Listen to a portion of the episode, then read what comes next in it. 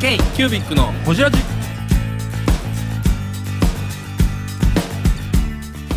k キュービックのほじラジ。ナビゲーターの k キュービック事務局長。荒川翔太です。今回は KDM テキスト森山店で行われました公開録音の後半パート1をお届けします。ゲストはナレッジデザインの野木森愛さん。ちょうどの木庭正史さんです。書籍流通の独自性についてや本の制作現場の裏側についてなど深く報じています。どうぞお楽しみに。はいお待たせしました。ということでですねえー、と第2部としましてですねちょっとメンバーを変えまして対談の方させていただければと思います。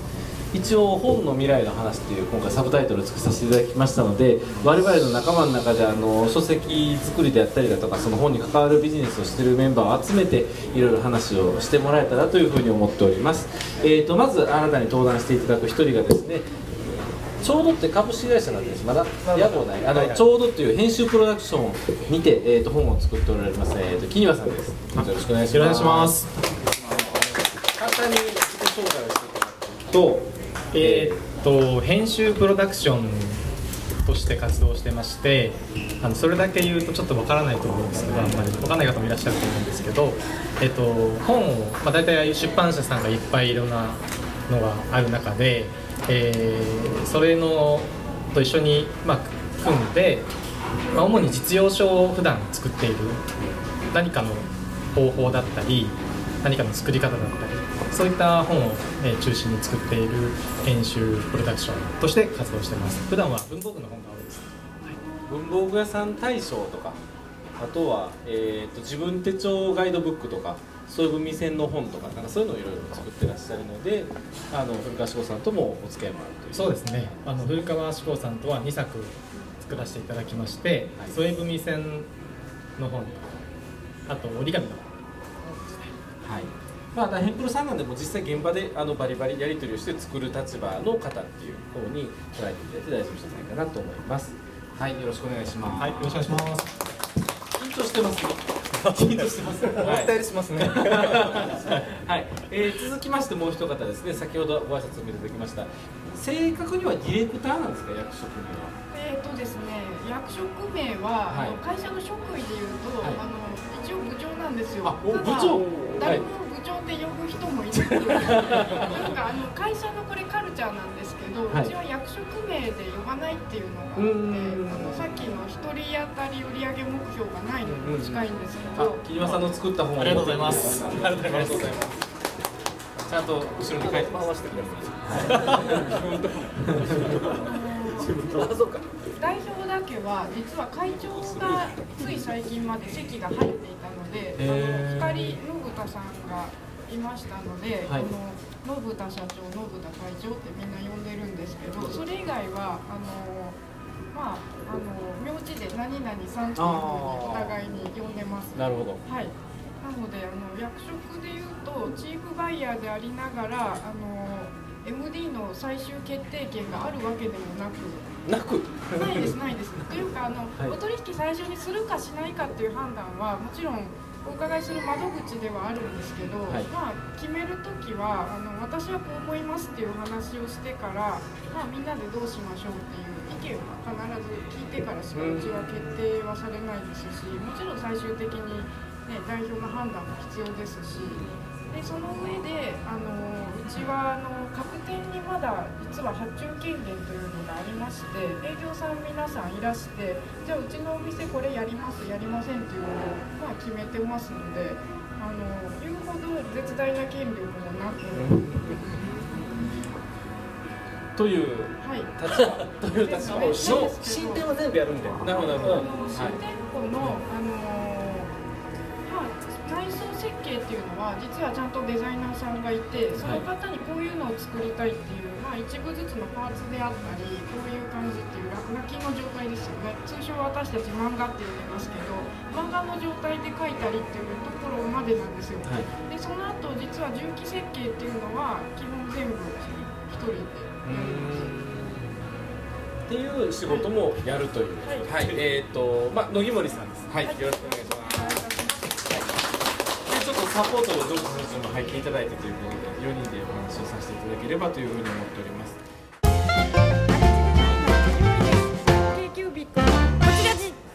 一応第2部はですねこの本を作る人たちにあの本の未来的なことをお話ししてもらおうかなというふうに呼んだんですけれども結構第1部も本の話しちゃったんで、はい。ねどうどうかなとも思いつつたださっきすごい話を聞いてて面白かったのが、えー本の業界って本を作る人と本を売る人が触れ合わない。ほぼ会うことがないっていう話がすごい面白いなと思っててヘンプロだとヘンプロっていうまあその呼ぶんですけどあの、まあ、今実は「ちょうど」っていうヘンプロを、まあ、私ともう一人あの2人で、まあ、この 3, あの4月から始めたんですけどその前まではですね編集プロダクション、えーもう少し会社に所属してまして年間大体400冊ぐらい本を作ってる会社にいました。でそこでずっと、まあ、いろんなメンバーがいる中でつ作り続けるんですけれど本当に書店さんとかとお話しするってことはほぼなく、はい、あの我々はもう出版社さんとしかほぼ会わない。取り次ぎさんとすら会わないのでないですね。全然まあ他のもんでもでも比較的文房具はあのメーカーが小売店さんに行くっていうこと結構あるんで。そうなんです。そそこはね全然違います。僕らあのやっぱりメーカーさん来られても企画の方とかとお話もしますし、こん。なんいいよみたいな話はしょっちゅうしてますから、出版業界はちょっと特殊っすよね。そうですね。そもそも出版社の中でも営業さんと編集部っていうのはなんかこう壁があったりして。すごい遠い存在なんですよそうね。そうそうそう。で、まあ、最近ようやくその垣根を取り払ってやっぱりやんないとダメだよみたいな特に最近のあの売れてる出版社さんは意図的にそういうのを取り払った組織体系にしてますけどね。こうも長話になんか初めて聞く話多かったみたいな。いや多かったですね。やっぱあそうですか。り売り場の作り方まああの、まあ、今普段の流れの中では分かってるんですけど、うん。やっぱりこうやってどうやって選出されてるっていうところあがやっぱり、まあ、店舗さんによって違うのは違うんですけどね。はい。はい、僕らがどこを向いて本を作ったらいいかっていうのが、うん。いつもずっと課題なんですけどそうですよね、そこがすごくこうやって生で聞くとまた考えられ、うん。させられるところ多いですね。やっぱ文具と違ってとにかくアイテム数が多い業界なのでなかなかそのターゲットがどうだって話にならないですよね、はい。文具がもっとこうそれが明確なので、あの書籍って実はあのここにいらっしゃる方は文房具にお詳しい方の方が多分多いと思うんですけどすごく仕入れも特殊でしてあの文房具って多分あの、まあ、メーカーさんが商品を作りましたと企画して、まあ、生産して売りますと言って営業活動に出してこれはこんな商品でっていうカタログもかなりしっかりしたものをお持ちいただいて時にはもうこれ製品じゃんっていうようなサンプルを持ってきてくださるんですね、まあ、それでこういう機能でこういう価格になりましたと。それでまあうちのお店の中でここで売りたいよねとかこのぐらい売りましょうという話をしたりしながら仕入れて決めたりするんですけど多分多くのお商売がこういった仕入れをされるんですけど書籍は衝撃的なんですけどうーんなんか予告もいまいちないままある日突然本が書店にやってくるんですよ。誰か注文したかというと実は注文してないんですね。あの、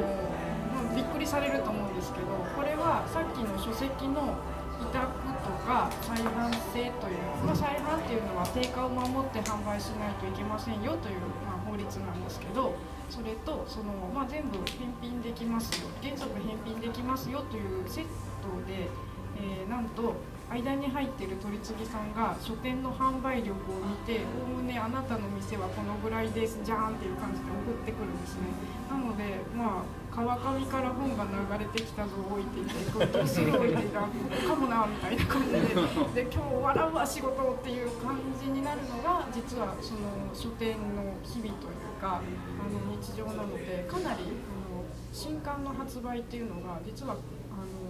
特殊そして店頭に並ぶまでのその流れというのが特殊な状態ですね。おまけにあの木庭さんが作っていることを、えー私は随分最近まで知らなかったんですよ古川さんの本は存じ上げてたんですけど古川志功さんが本作りましたっていうのをお伺いしてじゃあうちはあのこのぐらい確定であの売りたいのでお願いしますということはあの問屋さんにお願いしてたんですけどお店にふらっと夜いらして すっごい熱心に見て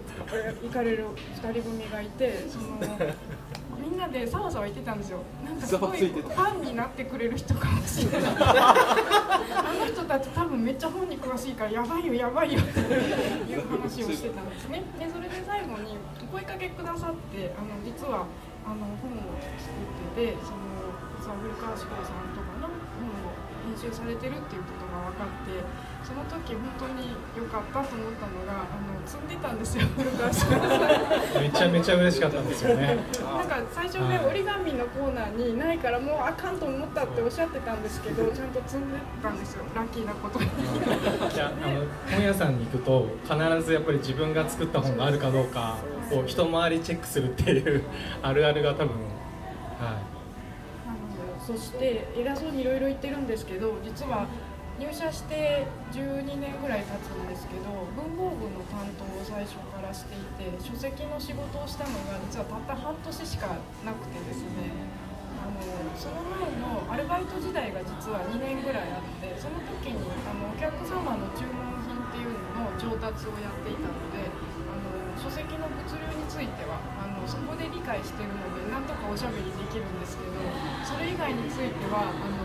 かなり素人に近いものがあります。ナイスデザインの野田です。K キュービックのフジラジ。さっきの流れをあの僕らの業界の中では配本っていうんですね、うん、配る本と書いて配本、はい、つまり取り次ぎが書店に対して本を配る、うん、その上にパターンというのがついてパターン配本つまり書店の販売力とか地域とか立地だとかを見て、えー、売れるであろうという商品を配本するという流れです。だから書店側には実は仕入れ権限とは最初あんまりなくてもちろんあの出版さんからは新刊案内とかっていういただけますよ。でもファックスなんで あの黒で潰れたりするものをいただいて読むみたいな。まだファックスなんですよね。そうなんですファックスすごいっすよ。1日200枚ぐらい来ますから、ね、1日200枚ぐらい各書店さんから新刊案内だったりあの中日新聞読売新聞の広告欄に載りますっていうご案内だったり重版出荷重版できましたっていうのだったりそれが200枚来るんで。とても情報を処理できるそういう次元じゃないんですよ、なのでパターン配本みたいなまあこうなんなんていうんですかね。あの大雑把だけど自動で動く流れみたいなのがあってそれに乗っけてるっていうのが書店業界の実情なので。それゆえにまあ最近だとそのまあさっきお話で出た T さんだったりその小型の書店さんっていうのがあの店主の方が考えるその本の世界っていうのを体現するように選書するっていうのがすごいことだというふうにまことしやかに言われてるのはそこが実はあの過去にあって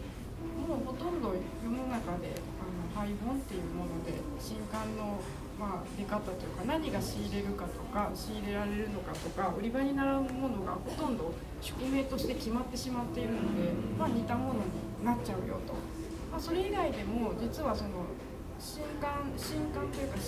新しいお店作りますっていうことになった時にこのお店とかでも実はかなり8割ぐらいは自分たちで選んだんですけどものすごく大変だったんですよ。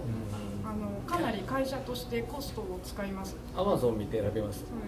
アマゾン見てアマゾンが一番あのカタログとして優秀なんですよ。写真もレビューもあるし、うん、発売時期でデータベースとしてものすごく優秀なので。うん、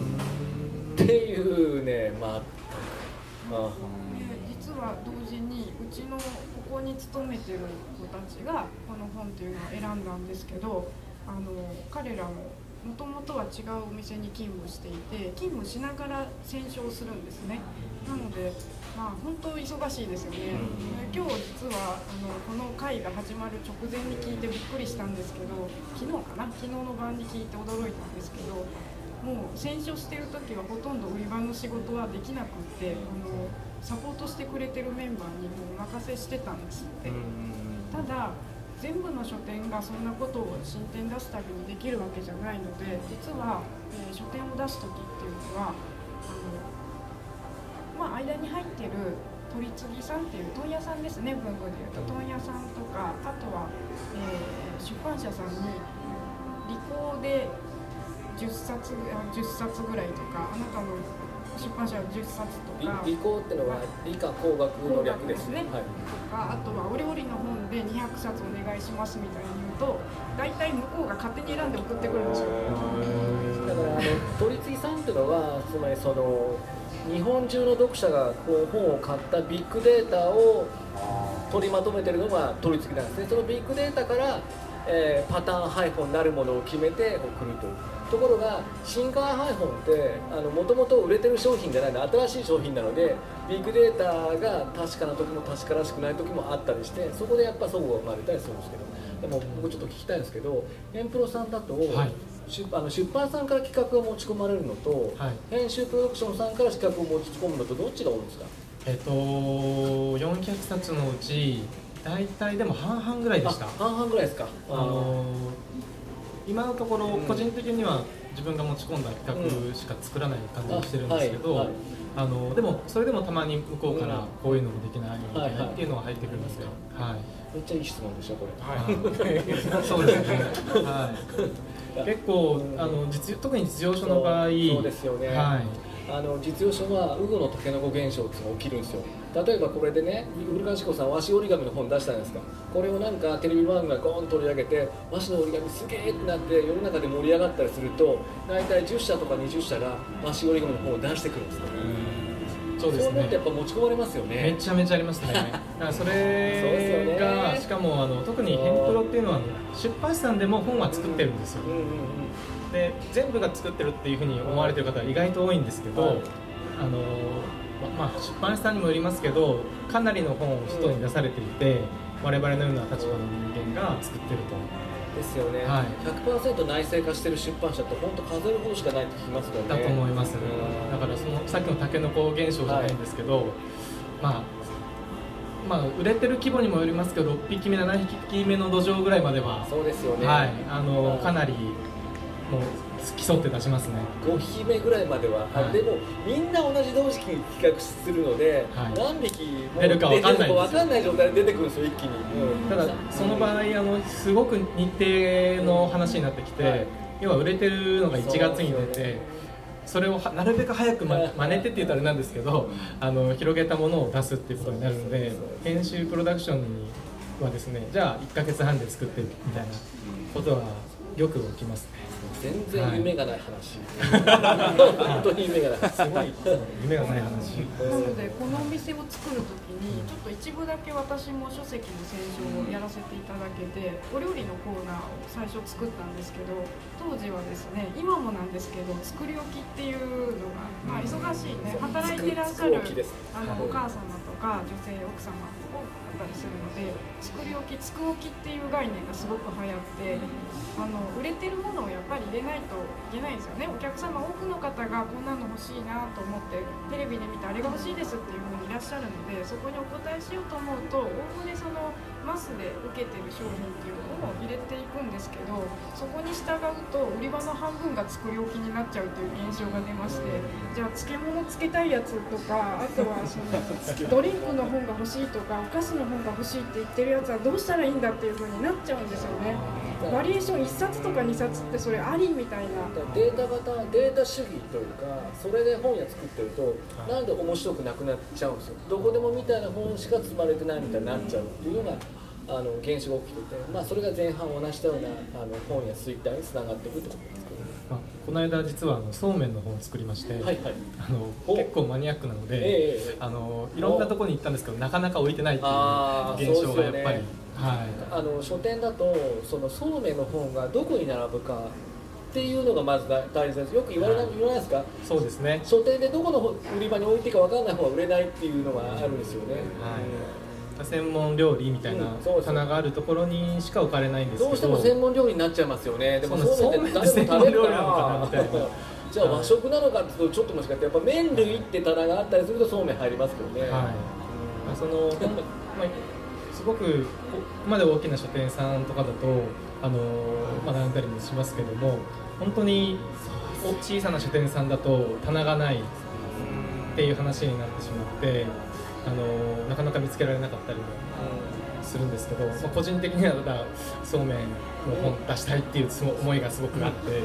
それで出版社に持ち込んで通ると作ってしまうんですけどじゃあこれがじゃあ何万部売れる想定なのか、どのくらいの書店に想定してるのかって言われてしまうと考えたいですけど そうすると面白い本がないかもしれないっていうジレンマがあってあのあえてそれを考えないで企画を作るっていう場合もやっぱりありますし。はい。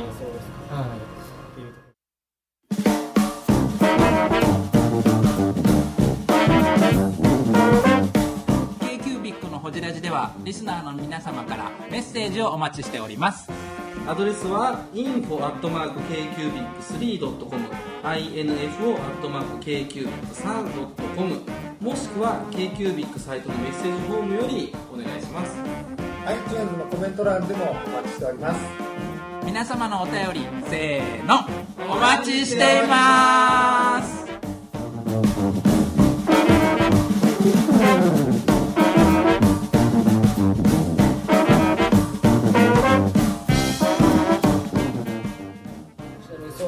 そうめんと小麦粉から作るとこから始まるんですか？いえあのそうめん二郎さんっていう方がい。るんですけど、はい、そうめん二郎さんがあのおすすめするアレンジの仕方ですね。そういうことね、はい、やっぱ普通のそうめんの食べ方が間違ってるんですけど実は。違うんですか？あの汁につけて食べる方法っていうのがあれは実は各あるとあるメーカーさんの策略でそうなってるだけで、えー、そうなんだ、はい、そうなんですか？イボの糸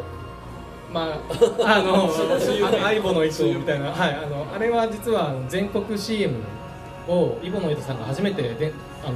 打ったんですけど、その時にあの食べ方だったんですよ。で、なんでかっていうと、イボの糸さんは、実はもともと醤油会社さんでもあって。ほう。つまり、はい、めんつゆにつけて食べるっていうのを広めたかったがための。あれなんですけど。実は面白い、はい、本当はあのそうめんの味をちゃんと味わうためにはあのオリーブオイルと塩が一番うまいっていう。おあ美味しそうやな、はい、確かに。はい。あのマジックソルトがなおうまいですあちょっとスパイスが入ったやつ、そうです。はい。へえ、っていうすいません。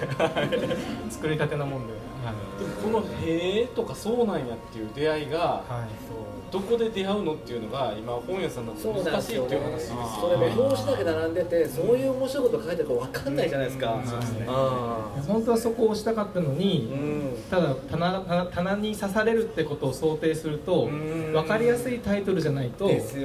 ダメだって話になるんですよ。そうすると簡単極うまそうめんレシピみたいなことになるんですけど これ本当の署名なんで、はい、そうなんですか、はい、でもこれで本当にこの本当は革命レシピみたいにしたかったですね。そう。めんそうするとちょっとよく分かんなくなっちゃうから。そうめん革命。はい、知られざるそうめんのルーツから、はい、えーと、変革までみたいなことをしたいですよね。したかったんですけどしたいですけどねすごく。そうするとちょっとみたいなのが出版社さんとのやり取りで。そもそも小野さんクラウドファンディングって何か知ってます？幕開けさんでやらせていただく何をやる前評判でかなり評判いいんでね。今回は文房具柄と猫柄になるよカラカラクリチーム名あるんですねあるんだ今回は新しい文具。制作委員会。インスタ映えする日付シートとしても使える日めくり付箋カレンダーの新柄を作りたいというプロジェクト10月の30日まで始まりますのでよろしくお願いしますよろしくお願いします幕開けにてクラウドファンディング挑戦中また編集してもらえるよねもちろんねうまく後半の流れはこういう流れの想定だったんですか。あ、大丈夫です。全然全然問題ないです。はい、変な方向行っちゃう。いや、全く問題ないです。あの実は私たち KDM っていうチームも3回ぐらいだけあの編集活動に携わったことがあるんで。ちなみに最後その編集した原稿料というかはラスクだったんですけど、ね、ラスク？ラスクまあ、おやつまあ、あの私たちの企業名が出るので、あのほとんどただ働きですよね。なのであのオンラインチームがあの文房具研究室だったかなっていうタイトルでブログをやってたんですよ。で、まあ、今ちょっといろんな事情でサーバーがなくなっちゃったんで、あの今ないんですけどそのブログを読んだ某出版社さん某ってきちゃって。がやってきちゃって突然電話かけてきて、はい。なんかすごい熱い人だなこの人と思ったんだけど、何言ってるのか全然わかんないしどうしようと思ったんですね。でその時に、まあ、文房具の特集をやりたいっていうので研究室なんか研究室と歌ってるのはここしかないって言われたんですよ時うちの今あのオンラインのその、まあ、リーダーをやってる Y というメンバーがいるんですけど、Y さんのその文章が素晴らしいというのでお電話をくださったみたいであの企画書を社内で作ったんですよ。なんかこういう風にいけませんかって言ったのを作ったらそのままそれ編集長まで行ってしまってなんか通ったみたいなんですよ。なんか通ったんですよ。で出しちゃったからにはしっかりやんなきゃみたいなので多分1ヶ月ぐらいかけてその文章を作ったんですけど普通の仕事した後にやってたので本当に大変だったんですよ。でこれを大変ですね。編集の方が、その時はもう私たちは文章を考えるところをそのコンテンツとか実験とかしかやってないので、お写真もちゃんとプロの方手配してもらってきて最後のその割り方ですよね。こういう番組でいきましょうとかっていうのとかフォント選びとかも全部その編集担当の方がアシストしてくださったにもかかわらず本当大変だったんですよ。でもうやらないってみんな言ってたんですけど自分たちの会社の名前が雑誌に出るっていうのと広告1ページ買うと、まあ、某雑誌で大体30万とか40万って言われてたので5ページもらえると150万かみたいに思うとやっぱりやんなきゃっていうので断れないんですよ。それ多分騙されてたかなって なんですけどここまでアシストしてもらってもこんなに大変だから多分編集の人って私たち5ページでこんなヒーヒー言ってるのにそれを1ヶ月で雑誌に仕上げて全部テキストとその写真のみでできてるわけじゃないですか。本ってそれ作るってあの人たち何やってこれできてるんだろうねっていうのはよくあの話題になりましたね。ここがまたあの会ったことがないその文化の隔絶があるんですけど。本当にどうやって作ってるんですか？なんか寝る時間とかあの人たちあるのかなっていうのは夜中の12時とかにもう今日やらないとあの人締め切りって言ってるからってメール出すと2秒ぐらいで返信が来るんですよ。起きてメール確認してるじゃんこの人みたいなのを私たち言ってたんですけどそういう感じですか？えっと、多分作る本によって全く多分かかる手間が違ってですね、あのーまあ、一人著者さんが立って、はいその方が全部語るみたいなシンプルな作りの本だとあの実はやることってあんまりなかったりするんですけど、あのー文房具屋さん大賞っていう本を実は5年目ですかねあの作らせてもらって毎年やってるんですけどそれだと例えば本作り上げるまでに関わる人というかがもう本当に300人とかなっちゃうんですよ。なんでかっていうと、あのメーカーあ、えですね、10社 ,10 社ハンズさんとかロフトさんとかいろんな小売店さんたちにアンケートを送って一番面白い文房具っていうのを、えっと選んでもらう各部門いろんな部門があって選んでもらってそれを掲載するっていう方法をとってるとまず10社さんあってでそれに対して、えっといろんな選ばれてきたメーカーさん全てに連絡を取って写真をもらったりアイテムを送ってもらって撮影したりっていうのをやると、えっと選ばれたアイテム最最初1000ぐらいだってでそれを絞ってこんで大体まあ200とか300ぐらいにするんですけどそうすると担当者さんも何人かいたりでさらにそれを作る側でそれはもうあの材料をもらう側なんですけど、えー作る側からするとカメラマンさんがいたりスタイリストさんがいたりデザイナーさんがいたりライターさんがいたり、えーみたいな作り手側の人間で、まあ、自分一人で作れない場合はサポートしてくれる違う編集者がいたりっていうのがあって全部関わってる人だと200人ぐらいにやっぱり300人になってあの一冊作ると。で出版社さんからの依頼が遅い場合はそれをじゃあ2ヶ月で作れみたいなこともあってちょっとどうしようかなっていう時もあるんですけど、まあ、あの時間がない時はマンパワーをこちら側でかけてなんとか作るっていうことでしかない、まあ、あの少し前だとそこの出雲さんにもライターとしてあの文章の提供いただいたりして、はい、いるんですけど。今まさに死んでますよそうですね、あの今日呼んでおきながらね ごめんなさいですよねいやいやあの今日大丈夫ですかって聞いたら本当は大丈夫じゃないんですって。あの実は今ですねあの手帳辞典今大体今4冊一緒に作ってるんですけどあのそのうちの手帳辞典っていう本を荒川さん監修が著者かそうそうそう、はい。そうなんですよ。で作ってまして、はい。それが来週の、あの月曜日か火曜日に入校っていう状況が、はい、起きてまして、はい、比較的忙しい時期ですね。比較的。大体あの8月の末に出たり9月の頭に出る本っていうのが比較あるんですよ。まあそうですね、はい、そうするとやっぱり今の段階が一番詰めの時期になるという。か、は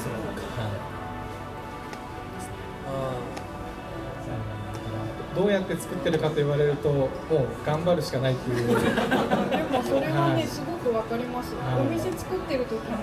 なんか100本とか設計すると私どうなるんだろうと思うんだけど設計するまで絶対終わらないんですよ、ん。で今日は見ないふりしようかなって思うと大体お前どこ帰るんやって聞かれるんですよね、うん。そろそろやばいんじゃないかっていうふうになんでわかるんだろうって思いながら あの